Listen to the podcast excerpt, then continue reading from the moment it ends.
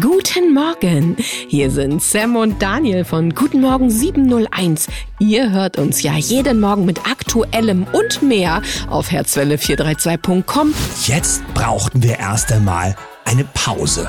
Aber damit ihr uns nicht vermissen müsst, gibt's trotzdem was auf die Ohren. Wir haben aus unserer Morgensendung die besten Wochenthemen rausgekramt und haben sie für euch nochmal zusammengestellt. Und wenn wir so richtig erholt sind und die digitale Entgiftung stattgefunden hat, dann kommen wir voller Elan und voller Freude zu euch zurück. Ein bisschen fehlt ihr uns jetzt schon. Mit einem Lächeln. Zum zweiten Teil der Sendung, Daniel, mir reicht das jetzt mit diesem ganzen Witzzeug vorweg. Ich möchte gerne mit dir altes Wissen neu denken.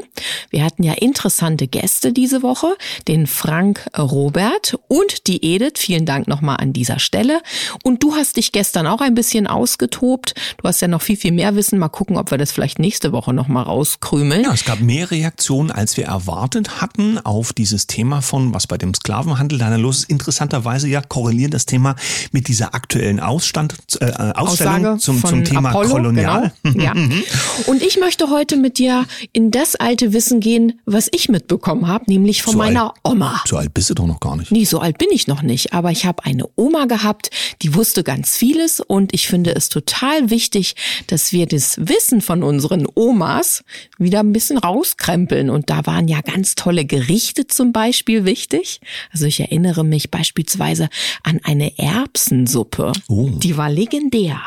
Heute muss man ja aufpassen, es gibt vieles fertig fertig, auch im Supermarkt. Man weiß nicht so ganz, was drin ist, es sei denn, man weiß ganz genau, was das bedeutet, was da drauf steht.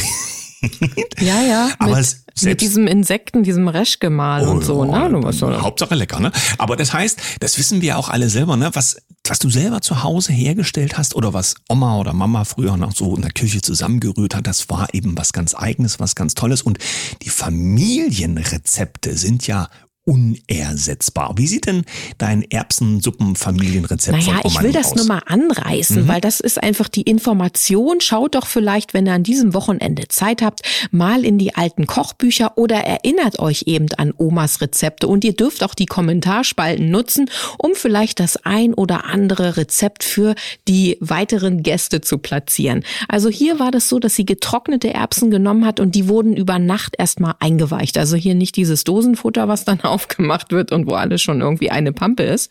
Und am nächsten Tag abgießen, abspülen und dann das Ganze in einem großen Topf mit Zwiebeln, Karotten, Kartoffeln, Sellerie und in Öl natürlich anschwitzen. Die eingeweichten Erbsen und ganz wichtig, meine Oma hat ganz viel so mit Lorbeerblättern und Thymian gearbeitet, ähm, wurde das Ganze verarbeitet und auch damals war das noch so gang und gäbe, wurde einfach geräucherter Speck genommen. Oh, mm. Ja, du kannst ja heute auch Fakefleisch kaufen, ne? Geht alles. Ist nicht ja. zu empfehlen. Ich dachte nur gerade nach, wie das Prinzip bei der Mausefalle ist, weil da hat man ja geräucherten Speck genommen und es gibt ja Leute, die sagen, der frühe, Vogel, äh, frühe Vogel fängt den Wurm. Bei der Mausefalle ist der zweite Sieger. Gut, also es kommt Gemüsebrühe dann mit Wasser und Gemüsebrühe auffüllen kann man das Ganze dann jeweils. Dann wird das Ganze zum Kochen gebracht und einreduziert, wie es immer so schön hieß. Schön lange kochen lassen und eigentlich war die Suppe auch am zweiten Tag noch viel leckerer, als es am ersten Westen schon war. Pürierstab kann man nehmen und äh, ja, das Ganze noch so verfeinern. Salz, Pfeffer ist ja sowieso selbstredend. Brotcrotons, die wurden dann auch selber gemacht in der Pfanne. So altes Brot, was noch da war, wurde dann aufgeschnitten. Ich kann verraten, bei uns war es manchmal ein bisschen mehr altes Brot. Ich komme ja aus der Bäckerei. Mhm. Und dann gab's immer die Reste kleingeschnippelt, dann in der Pfanne nochmal angebraten und die wurden dann oben drauf gekrümelt. So Ganz wunderbar. Ich erinnere mich gerade an meine Oma, bin sehr dankbar. Und vielleicht habt ihr ja ein Rezept für uns noch, was wir mitnehmen können ins Wochenende. Viele sind ja zum Beispiel nach Ungarn ausgewandert. Von dort kenne ich auch das Kochen mit dem offenen Kessel über offenem Feuer. Und ich glaube, es gibt für viele nichts Leckereres als so angerichtetes und hergestelltes Essen. Hat man hier früher auch häufig gemacht, aber heute, glaube ich, musst du so ein offenes Feuer dann direkt anmelden. Das nervt, wenn du das jeden Mittag machen musst. Einen habe ich ich noch dabei, das ist auch noch Erinnerung an die alten Zeiten, hat meine Mutter auch tatsächlich übernommen und zwar einen selbstgemachten Hustensaft. Da wir jetzt erzählt bekommen, dass wir alle wieder krank werden, können wir uns ja gleich einfach selber ähm, ja präparieren und zwar mit frischem Spitzwegerich-Blättern. Äh, also ein spitzwegeriger Hustensaft. Das ist ja fast ein Zungenbrecher. Eine Handvoll Spitzwegerich und dann 250 Milliliter Wasser, 250 Gramm Honig und dann geht das Ganze los, dass man das wäscht, dann wird das Ganze zum Kochen gebracht, alles natürlich miteinander vermischt und äh, die Blätter ungefähr 10 bis 15 Minuten köcheln lassen, bis sie dann weich sind, das Ganze durch ein Sieb drücken und dann kommt eben der Honig dazu, wird umgerührt und schon hat man schwupps einen Hustensaft. Es gibt da natürlich auch noch ganz andere Rezepte und Tipps. Auch die nehmen wir gerne in die Kommentarspalten, damit wir uns alle gegenseitig damit beschenken. Das finde ich ist total gutes, altes Wissen, was wir heute auch neu denken dürfen. Ja, und ich bin gerade ein bisschen bei dem Honig hängen geblieben, weil das, was es im Laden gibt, gibt es ja auch unter bestimmten Regeln. Das heißt, wie viel da noch so rein kann und was da noch so rein kann, ist so manchen gar nicht wirklich klar. Und ich denke, es ist die beste Variante, beim lokalen Imker vorbeizuschauen, weil dort kommt es sozusagen aus der Quelle. Mir fällt es deswegen ein, weil letztens hier uns ein Imker von Weg gelaufen ist, der gerade mal nach seinen Bienen geschaut hat. Und äh, so lernt man eben vor Ort die Leute kennen, die die wissen, wie Dinge quasi entstehen können. Und der Honig von vor Ort ist einfach eben auch der leckerste. Und jetzt fallen ja die Äpfel so von den Bäumen.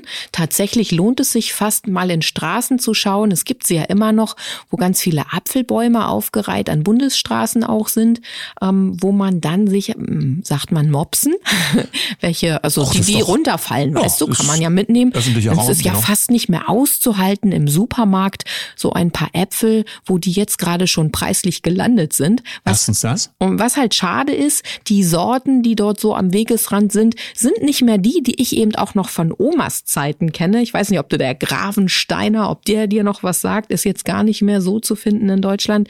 Oder die Goldpermene. Naja, man hat ja auch alte Sorten versucht gezielt auszudünnen, bis sie verschwinden, ja, damit das Industrieobst auch genügend Absatz findet. Ich habe deswegen erstens gesagt, weil zweitens ja auch vielen nur mittlerweile klar ist, dass äh, man nicht immer ausschließen kann, dass äh, irgendetwas auf die Äpfel aufgebracht wurde, damit sie zum Beispiel entweder besser glänzen oder länger halten, wie auch immer. Deswegen, mancher Apfel ist gar nicht so sehr ansehnlich, darauf kommt es aber gar nicht an. Also wenn ihr jetzt dieses Wochenende nichts vorhabt, geht doch einfach mal auf Apfel Apfelsuche und ein bisschen spazieren passieren. Und daraus lässt sich dann so ein leckerer Apfelkuchen machen. Ich äh, erspare euch das Rezept, das werdet ihr alle selber haben. Vielleicht läuft euch ja schon das Wasser im Mund zusammen und ihr seid dann auch noch Bäcker in diesem Wochenende. Sollte der Apfel vom Pferd fallen, gehört das wiederum nicht in die Küche, sondern in das Tomatenbeet. Vielen Dank, Daniel, für diese wichtige Erkenntnis. Und jetzt wünsche ich auf jeden Fall all unseren lieben Kaffeegästen ein wundervolles Wochenende. Wir hören uns am Montag in alter Frische wieder. Für die Erbsensuppe haben wir noch einen Hinweis. Denkt daran, wo ihr euch bei der Verdauung aufhaltet. Das könnte wichtig werden. Oh. Bis Montag. Mit einem Lächeln. Tschüss.